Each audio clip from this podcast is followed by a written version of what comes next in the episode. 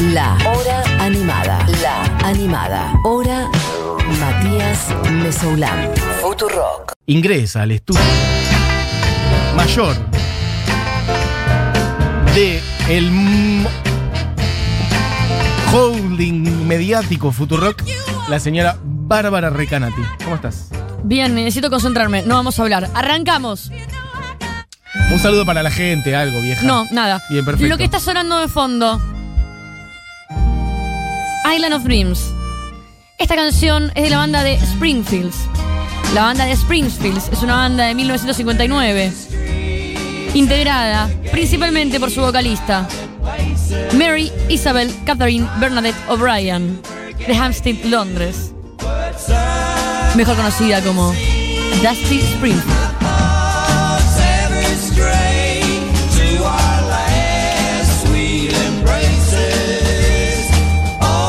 Prometido, prometido, cumplido, porque yo cumplo, gente, yo cumplo. Voy a hablar de Dustin Springfield. La semana pasada estuvimos hablando de Leslie Gore, eh, una cantante lesbiana que popularizó mucho una canción para que nos empoderemos, a pesar de que había sido escrita por tipos, que era eh, You Don't Owe Me, y Dusty Springfield al año sacó esa canción y ahí nos dimos cuenta, mmm, Dusty Springfield quiere decir algo. Hoy vamos a hablar de qué quiere decir Dusty Springfield. Bien, Barbie prometió y cumple. Voy a decir algo muy pelotudo, pero lo tengo que decir porque está como en el primer plano de mi cerebro, que es que arrancamos con un disco que se llama Jessica Alegría, referencia a los Simpsons. Estamos poniendo una mujer que se llama Springfield, nada, perdón, lo tenía que decir, gracias. Sí, y The Springfield. Bien, exacto. Dusty tuvo la suerte de tener una banda con sus hermanos chabones. Esta banda la tenía con los hermanos chabones, Mati. Era ella y todos Era y varoncitos. sus hermanos, sus dos hermanos. Bien, Dusty Eh, antes, Springfield. antes habías tenido, había tenido una banda de chicas que se llamaba The Lana Sisters, no pasó nada con ellas, duró muy poquito, al toque hizo esta banda con estos pibes. Bien. Entonces, esto ya era, hablando eh, fuera del aire de privilegios, ya era un privilegio. Era algo muy común en los años 50, Ya las pusiste bandas quinta, familiares. Ya pusiste quinta. Puse quinta. Tenemos tiempo, voy- tenemos tiempo. mm, tranca. no sé. Sí, sí, tranca, Eh, tranca, tranca. Iba ahí con. Gracias. Eh, iba con la banda de pibes, esto ya le traía ciertos beneficios. ¿Quién estaba detrás de esta banda y quién estuvo detrás de la carrera solista después de Dustin Springfield? ¿Quién? Eh, nada más ni nada menos que Johnny Franz, un productor muy importante de Inglaterra. Y cuento esto porque esto era algo que vamos a escuchar eh, alrededor de la carrera de Steve Springfield, que era como un sello sobre su sonido, que tenía que ver mucho también con otra de las bandas que producía eh, Johnny Franz. Esto, anótenlo, por favor, no tiene nada que ver con mujeres, ni con mostras, ni con nadie. Y estoy hablando de The Walker Brothers, una banda que recomiendo mucho. Scott Walker lo recomiendo Sí. muchísimo. El documental 30th Century Man Bien. habla de la historia de Scott Walker, lo recomiendo un montón. ¿Viste que ves documentales que la otra vez me? Eh, sí, es verdad. Bueno, vuelvo a esto. El primer single de Dusty, esto es para, para que ustedes entiendan más o menos de qué va el sonido de Dusty, que es muy distinto a todo lo que se escuchaba en Gran Bretaña. Es. El primer single con el que sale Dusty Springfield es I Only Want to Be With You. Y suena así.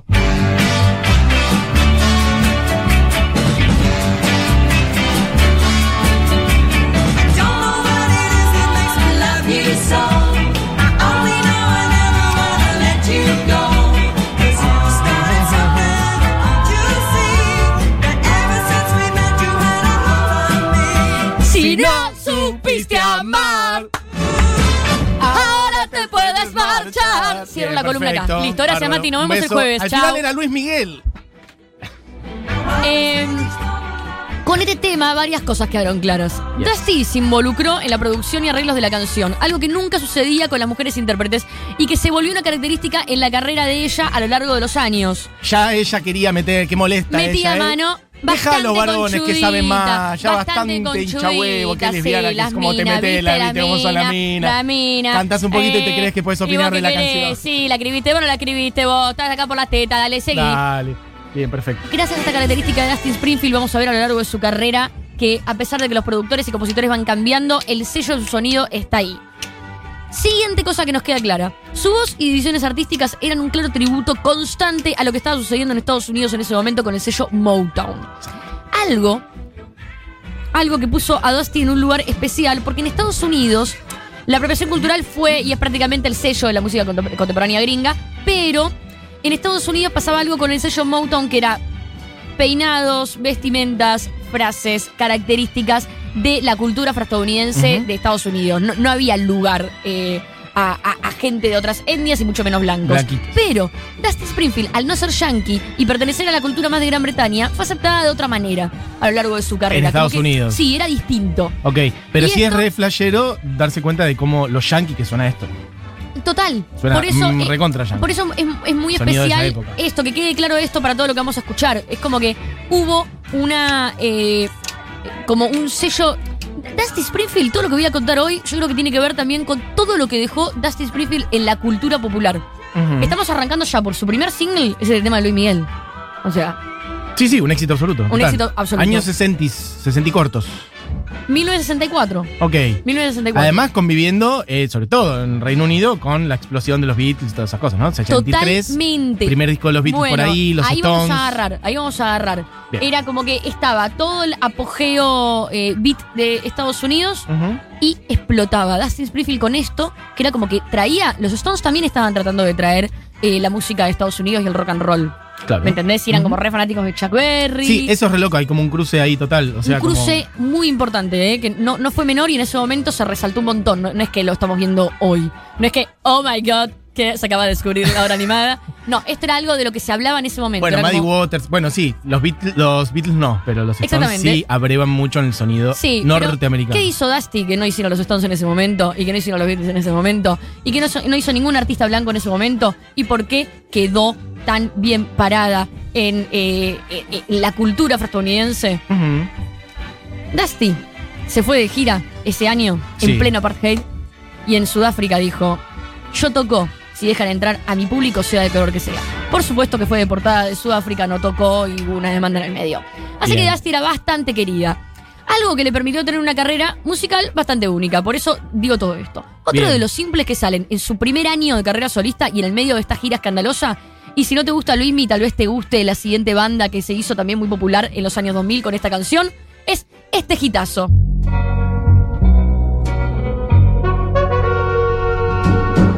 Oh, temazo mal. I just don't know what, What to to do. do with myself. Recién muy por el primer disco, ¿eh? Don't know just what to do with myself.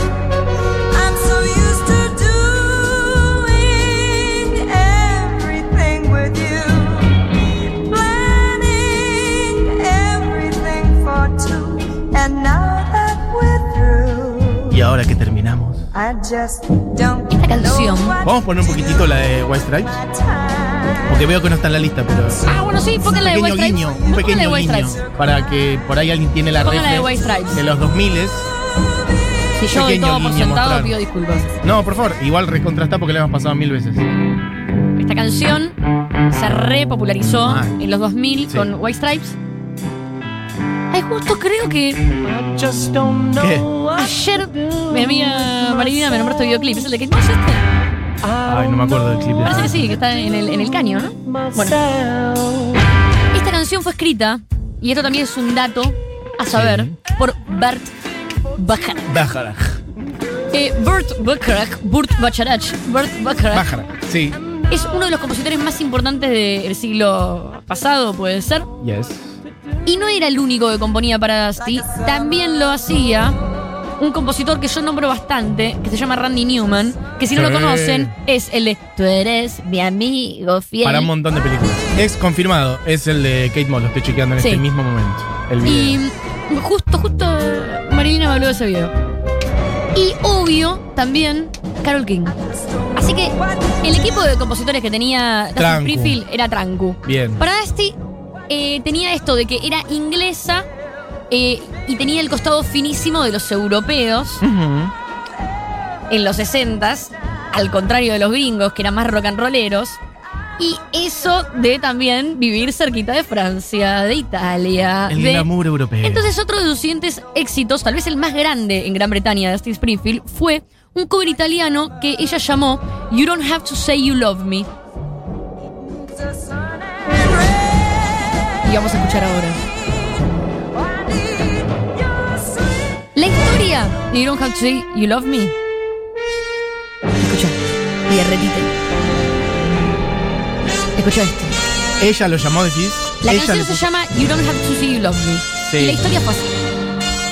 Dusty Springfield A ver, ahora quiero ver. Escucha.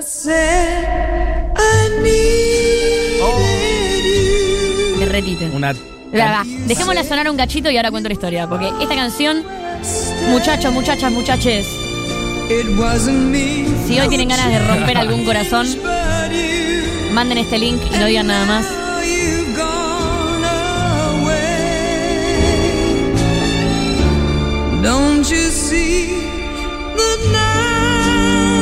Hablamos de los privilegios de territorio. ¿Qué significa? En Estados Unidos estaba el rock a full, Europa.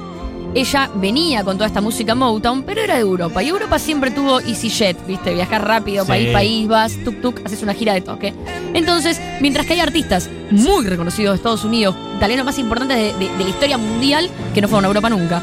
Entonces, Dustin Springfield se va al Festival de San Remo. Está en el Festival de San Remo y de repente mira el escenario y está Pino Donaggio. Pino Donaggio. Y hace, hace la versión original que es Yo que non vivo.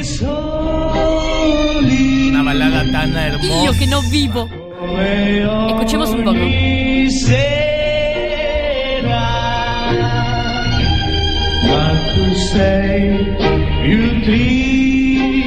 Esta canción dice, nos miramos, y sí, yo cambié. Y me doy cuenta que me vas a dejar y que te vas a ir. Y me vas a romper el corazón. Pero, Pino, en el año 1964, dice en el estribillo algo que en ese momento se consideraba romántico. Sí. Y es. Yo no puedo vivir una hora sin vos. Y además, Mucho menos una vida puedo vivir sin vos. Así que, ¿sabes qué? No me vas a dejar nada. sí, porque sos mía. Porque eres mía. Eres mía. Ay, es un Entonces, tierno Pino. Dusty se calma y hace una versión más que en 2021 no te ponen una perimetral. Sí. Hace una versión que después la haría Elvis Presley. Así que escuchemos la versión. Gracias. De Elvis. Y Elvis la hace en el 70, una vez que la canción de Dusty ya se transforma en posta su éxito más grande en Gran Bretaña. Y acá la letra dice: Te ruego que vuelvas, pero bueno, no te voy a atar. No te tenés que quedar para siempre. Yo te voy a entender. Créeme, nunca te voy a atar a mí.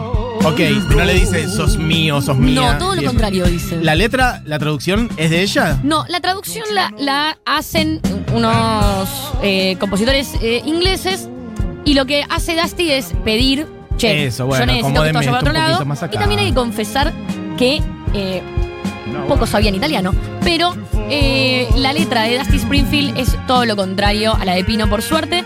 Igual voy a confesar que con la de Pino yo me derrito. Y sí, la verdad. Igual un poquito con la voz de Elvis también, eh, déjame decirte. Esas baterías, esas baterías que metía Elvis Esas ahí. cuerdas ahí de fondo y esa cosa ahí tan. Bueno, Bueno, todo remite éxito- a Sandro igual, ¿no? También entre todo. lo Tano y lo Elvis. El éxito de Dusty en esta época fue enorme y también quedó clarísimo cómo se transformó en la voz del tema en el 67 de la película de James Bond con la canción The Look of Love. También creo que va, va acá. of love is in your eyes. The look your heart can't Más a fines de los 60 Gran Bretaña se pone bastante jodida para las raíces souleras y Dusty se va a Estados Unidos a grabar. Hay que entender, a fines de los 60, Ingl- Gran Bretaña era como nada, el apogeo en ese momento que eh, salen los Stones, salen los Beatles, empieza sí, como más la psicodelia, eh, el- los mods, el, el música beat. Dusty se va a Estados Unidos y hace un disco bien Motown. Y de hecho, este quinto disco se llama Dusty in Memphis. Que no solo es considerado el mejor de su carrera, sino que tiene lo que con la década se transforma en el mayor hit de Dusty Springfield. Seguramente una canción que a vos te gusta mucho. Estamos hablando del tema de la película de Pulp Fiction, Yes. Son of a Preacher Man. Hermosa versión, aparte. La Darita es la Darita, pero. La esta canción, es ¿vos una sabías cosa este dato? increíble. A ver. Esta canción fue escrita para Aretha Franklin. Ujú. Pero la canción habla sobre el amorío de una chica con un predicador. Con el hijo del predicador. Y Arita Franklin Sí. era hija de una un predicador. Y dijo, esto es una falta de respeto. Y yo no voy a cantar esto. Entonces, Sí. Dusty Springfield tomó la canción y la cantó ella. Y Arita se perdió ese tren. Cuando la canción salió por Dusty Springfield, Sí. Arita dijo, Oh my Lo God, que me perdí. lo que me perdí. Y salió con su versión. Pero ya era tarde. La canción de Dusty Springfield fue muy superadora a la de Arita comercialmente y a mí personalmente me, me- me puede más musicalmente. La de Dusty. Sí. Total. Así que la canción es de Dusty Springfield. Was the son of a preacher man. No nos entran tantas canciones, pero otra marca cultural fue Wishing and Hoping, que eh, aparece en la boda de mi mejor amigo, que la hace Annie Franco. No la vamos a escuchar. Otra de las razones por la que Dusty se fue a vivir allá y hacer este disco fue también, ahora que nombré a Annie Franco, fue también por su novia de ese momento, Norma Tanega, una cantautora folk gringa muy buena y bastante des- de- de- desconocida. De hecho, una de la las canciones de Dusty es eh, de The Colors of Your Eyes, la escribe Norma. Y bueno, Dusty era lesbiana. Esto para, por eso, esto lo dijimos medio al paso la otra vez. No, no, ahora porque la columna era les Ahora de esto. Ok, como para entender cuándo no, lo visibilizó, cómo le impactó. Voy a contar esa historia. Bien. Dusty era lesbiana y lo vivía, eh, pero no hablaba del tema. Digo lo vivía porque eh, el otro día hablamos de Lely Gore y dijimos, bueno, Lely Gore agarró y dijo, che, yo soy torta y Pero mi no vida va a ser muy complicada acá, así que se retiró directamente de la música. Mientras que Dusty se hizo la boluda bastante. Se hizo la boluda, digo, porque agarró y dijo, no quiero hablar de mi sexualidad, no voy a hablar de nadie con mi sexualidad, no voy a estar públicamente, pero también decía, voy a ir con mi chica a los eventos, Ah, voy a ir con mi chica a todos lados, No me voy a besar en público. No se ocultaba. No lo voy a agarrar de la mano, pero tampoco eh, voy a salir con un tipo. No, digamos, no, no me voy a hacer pasar por heterosexual. Ok, estaba como ahí en, en- en una En zona gris, en el medio. O sea, como que iba este con chicas a lugares, pero tampoco chapaban público. Ahora voy a hablar de este medio. Bien. Entonces, eh, mientras Dusty trata de evadir el tema todo lo que puede, la verdad era que no se paraba de hablar de la sexualidad de Dusty por esto de que llevaba a las chicas, qué sé yo. Eh, siempre tenía un minón al lado. Bien. Y ella en un momento dijo, bueno, no voy a negar, en una entrevista en tele, dice, no voy a negar que me gusta la gente. Porque ya todo el mundo está hablando de mi sexualidad, me gusta la me gusta gente. la, mi, me gusta la mi gente que cuando saluda. ¿Cómo era que decía esa canción? En fin, perdón. Bueno, y eso para la época era casi como Ricky Martin chapando con el marido y los hijos de la mano. claro, tiró como "Me una gusta respuesta gente". súper ambigua. Sí, digamos. sí, dijo soy bisexual. La prensa, y Dusty Springfield no era bisexual, Por eso. digo. era lesbiana. Pero en ese momento decir que era bisexual era, era Un un montón. De hecho, algo que no sé si te darás cuenta vos, yo me fijo mucho en esto, es muy común en las series estadounidenses y en las películas, cuando un hombre sale del closet es gay. Pero cuando una mujer sale del closet, por lo general, siempre es, soy bi. ¿Y por qué bi". cómo no te van a gustar los tipos? Hay algo, hay algo con eso en Estados Unidos, claro. bastante fuerte. Bueno, la prensa empezó a joder tanto a Dusty que Dusty empezó a deprimirse, a pasarla muy mal con las drogas y la diagnosticaron en esa época con bipolaridad. ¿Años, más o menos? ¿70 ya? Sí, perfecto. 70 fines de los 70 Entonces Bien. la carrera de Dusty empieza a ir en picada, Dusty la empieza a pasar muy mal, la diagnostican con bipolaridad, Uh. cosa que no es casualidad. No porque ella no sea bipolar, porque no nos corresponde a nosotros juzgar la salud mental de ella, pero sí porque en esa época lo que se consideraba bipolaridad tenía, tenía que ver con esto de que ella vivía un poco en el medio de quién era y quién quería mostrar que era, porque no le quedaba otra a nivel laboral. Por eso ya un día, durante un concierto en el Royal Albert Hall en Londres en el 79, notó que las primeras filas estaban ocupadas por público gay y comentó, contenta de ver que la realeza no se había quedado confinada en el armario. Jugando con el término de la reina, la princesa Margarita se sintió ofendida, Dusty recibe una carta para ser firmada pidiendo disculpas por haber insultado a la monarquía y termina totalmente deportada emocionalmente de Gran Bretaña. Me gusta el concepto de deportación Sí. emocional. En esta época se empezó a conocer a sus parejas, entre ellas su fotógrafa Faye Harris, la tenista Billie Jean King. Y traigo esto solamente para molestar a la gente, por favor, silencio. La cantante Carol Pope, de la banda Rough Trade, Sí. que en los 80s, en 1980 para ser precisa, saca el primer hit, hit lésbico, creo yo, si no me equivoco, que se llama High School Confidential y tiene una intro que a mí, a mí me recuerda mucho un tema de acá. Así Uy, lo uy, vamos a escuchar. No, no, no, no, no, no, no, no, no.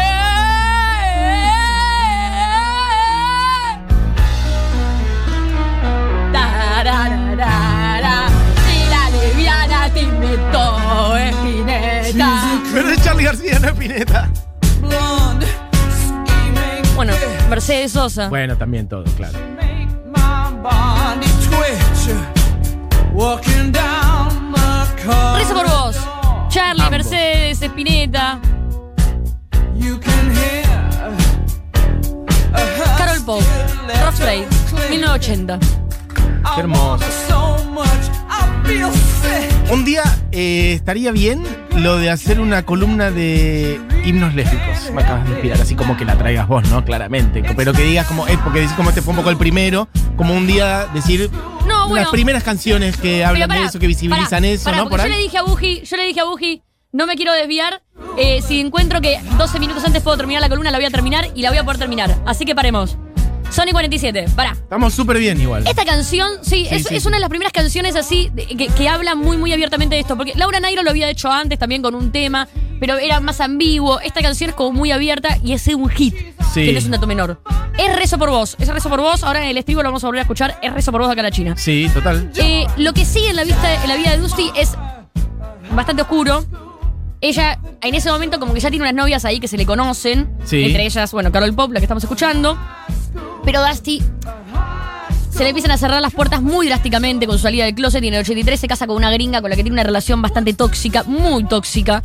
Y terminan casi matándose. Perdón, La- ¿dijiste se casa?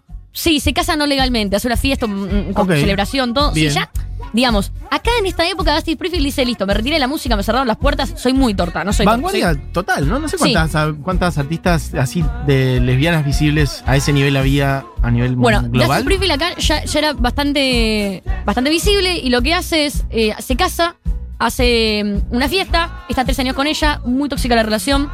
Esta mina agarra eh, y en una pelea le corta la boca a Dusty Springfield. Eh, en la salud, eh, el sistema de salud en Estados Unidos es una porquería. Ujú. Eh, Dusty Springfield no tenía mucha plata en ese momento. Un cirujano le hace una mala operación. Ya le cuesta sonreír, le cuesta. Ya con esto queda la lona, con su autoestima, con su espíritu, con todo. Sí. Y, y bueno, eh, medio como que termina la carrera de Dusty eh, tocando en clubes gays y cabarets y no divirtiéndose, sino siendo explotada por bookers y, y managers y, y si esto fuera una película. Esto tiene un mega plot twist, un mega plot twist, porque paren. En el 87 los Pet Shop Boys Sí, la van a buscar y le dicen, Dusty, sos nuestra reina y queremos invitarte a hacer esta canción. How what have I done to deserve this? The Pet Shop Boys se transforma en el puesto número uno en Gran Bretaña y vuelve a poner a Dusty Springfield en la cima por un rato. La ayuda a acomodarse de nuevo. Hace que ella pueda volver a retomar su carrera musical por un tiempo.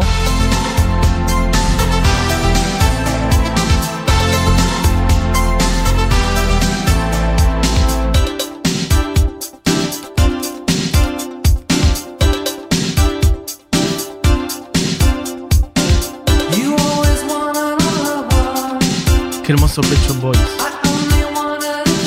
Esto me recuerda que el señor Luca Fauno, si está escuchando, tenemos conversado una columna sobre Pecho Boys que espero que ocurra, Faunis. Eso es todo lo que voy a decir. Nada, un beso grande. What have I done to deserve this? O sea, ¿qué he Bueno, hecho para, merecer, canción- para merecer esto? Sí, esta canción la lleva a Dusty Springfield a un lugar muy alto. Lo que sucede después es que en el 90 los Pet Shop Boys no dejan ahí el, el featuring y le dicen, Dusty, ¿estás lista para grabar otro disco? Dale. Y le producen el disco Reputation, Bien. donde Dusty Springfield vuelve a salir con la siguiente canción que se llama In Private. In Private. En, en privado. En privado. ¿Esto es producido por los Pet Shop Boys? Sí. Ok. 1990. Bien. Dusty Springfield acá vuelve a las listas radiales.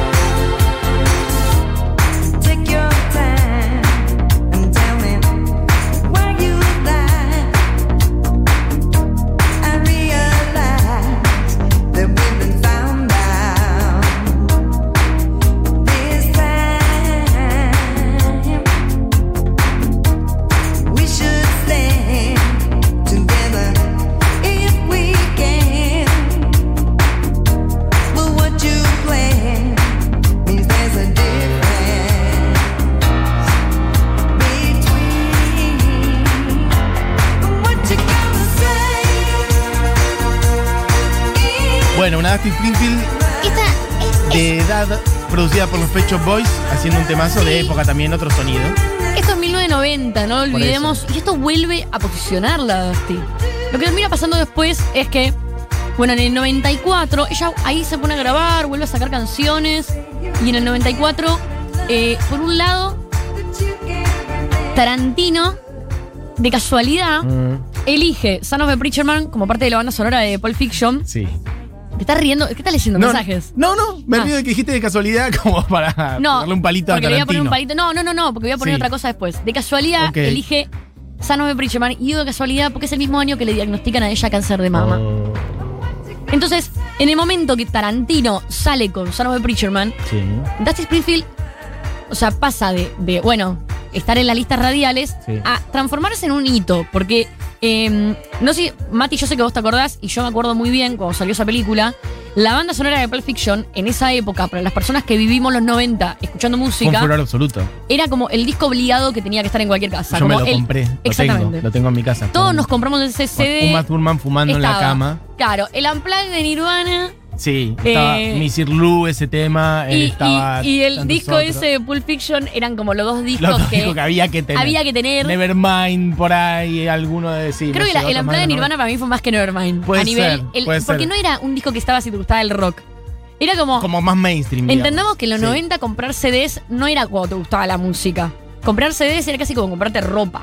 La gente se compraba. Vos ibas a la casa de una persona que no escuchaba música y tenía por lo Y menos tenía 40 unos CDs. buenos CDs. Sí, total. Por lo menos 40. Consumo de la época. El uno a uno. Sí, era como algo. No, porque además no, no había, no había otra cosa. Estaba- si te- tenías ganas de poner algo de fondo, necesitas un CD. Entonces, o un cassette. Sí, Eh, la banda sonora de Pulp Fiction fue la banda sonora de una parte de los 90. total. Y Son of a Preacher Man fue el hit, uno de los hits de esa banda sonora. Tal vez con Girl, You'll Be a Woman Soon y un par más. Y, Uy, ¿qué temazo es ese? Urge Overkill, me acuerdo hasta Neil ahora. Diamond, en Sí, sí, pero, pero la versión Sí. es de la de Urge Overkill. y entonces esa canción y mm, eh, Son of a Preacher Man vuelve a poner a Dusty Springfield como un hito histórico. Sí. Y al mismo tiempo ella se entera que se va a morir.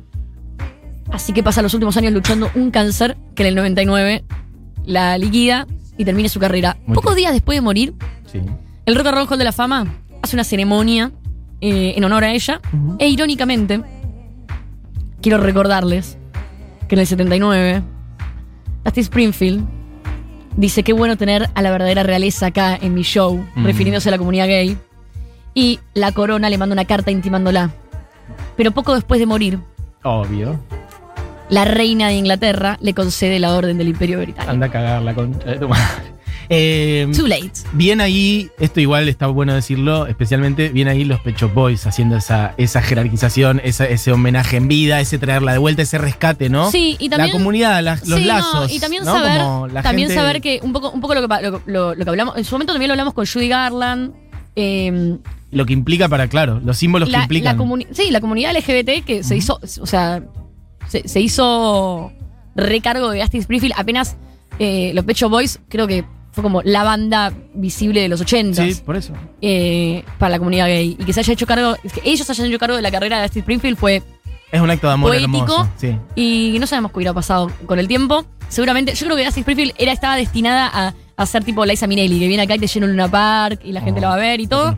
Pero bueno, murió súper temprano. Tenía menos de 60 años, tenía 50 y pico, 59 creo. Mm. Y, mm, Sí. y nos dejó.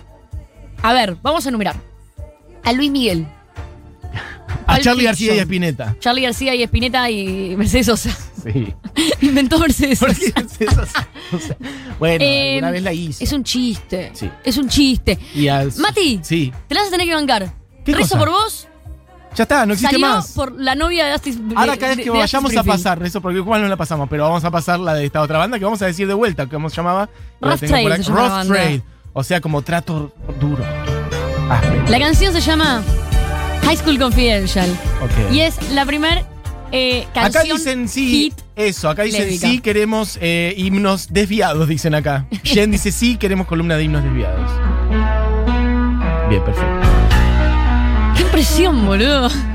Bueno, sí, estas cosas pasan, viejos, viejas. Sí, no, bueno. Mati. Bueno, Sí, sí, que es, es un robo, si querés, no tengo ningún problema. eh, la cuestión es que eh, también aparece después con Annie Franco, eh, bueno, con en James Bond. Aparece mu- muchos momentos cinematográficos, historios, históricos y culturales eh, fueron muy de la mano de Dusty Springfield y también tuvo que ver con su manera de decir, quiero que esta canción tenga este arreglo, quiero que tenga esta voz, quiero esto, quiero lo otro. Fue fiel a quien era. la industria la destruyó, los Pet Shop Boys la rescataron Bien. y Dusty Springfield siguió y hoy vive entre nosotros. Así que vamos a cerrar con una canción que ya la escuchamos al principio, pero Bien, demasiado pero poco. un poquito, así que ahora va a sonar completa. Dígala. Que en algún punto nos dio, a ver, nos dio de comer a la Argentina, a la República Argentina le dio de comer. No sé. ¿Por qué la República Argentina? Porque el fanatismo que hemos tenido por esta canción y por Luis Miguel. Ah, claro, sí, total. Estaba pensando en Son of a Preacher Man. No, no, no, no, no, no, no. No, la canción No, de no, Dusty. vamos a la poner- canción de Dusty. ¿Cómo vamos a cerrar esta canción con. Luis Miguel? Claro, no, escuchá. Es la referencia. Acá nos preguntaban si poníamos la de Luis Miguel. No, Está loca. vamos con la de Se rompo todo el estudio. Bien, perfecto. Aún no cerramos el programa. Bien, perfecto. Yo hago lo que me diga la producción. ¿Qué hacemos? Vamos a la canción. Ah, cerramos programa ahora. Perfecto. Bueno, entonces, antes de que suene de Dustin Springfield, la versión que luego hiciera Luis Miguel y otras cosas. Ahora te puedes marchar. To be with you. Ah, gente diciendo Barbie se supera. Me encanta que Barbie habla como en uno y medio. Le- me gusta gente que dice la letra de la canción que decía. Me gusta la gente que cuando saluda aprieta la mano con fuerza y sin duda. Gracias por completarme la referencia que quería hacer. Todas estas canciones aparecen en Mad Men, dicen por acá. No sabía. Las de Dusty Springfield. Perfecto. Tremenda la data de hoy. Bueno, en fin. eh, gente diciendo cosas, bla, bla, bla, bla. Ah, gente preguntando quién era el artista que pusimos al principio. Anne Spill. Anne Spill y mucha gente diciendo cuál era el capítulo de Los Simpsons también. Perfecto. Gente que mandó fotos. Bueno, amigues, beso grande. Ha sido un hermoso programa. Gracias por todos sus mensajes. Por lo pronto se quedan con Segurola y Habana. Con Julita Mengolini, Fito Mendonza Paz y gran equipo como siempre. Como gran equipo también es el de la obra animada. Con Diego Vallejos en la operación técnica.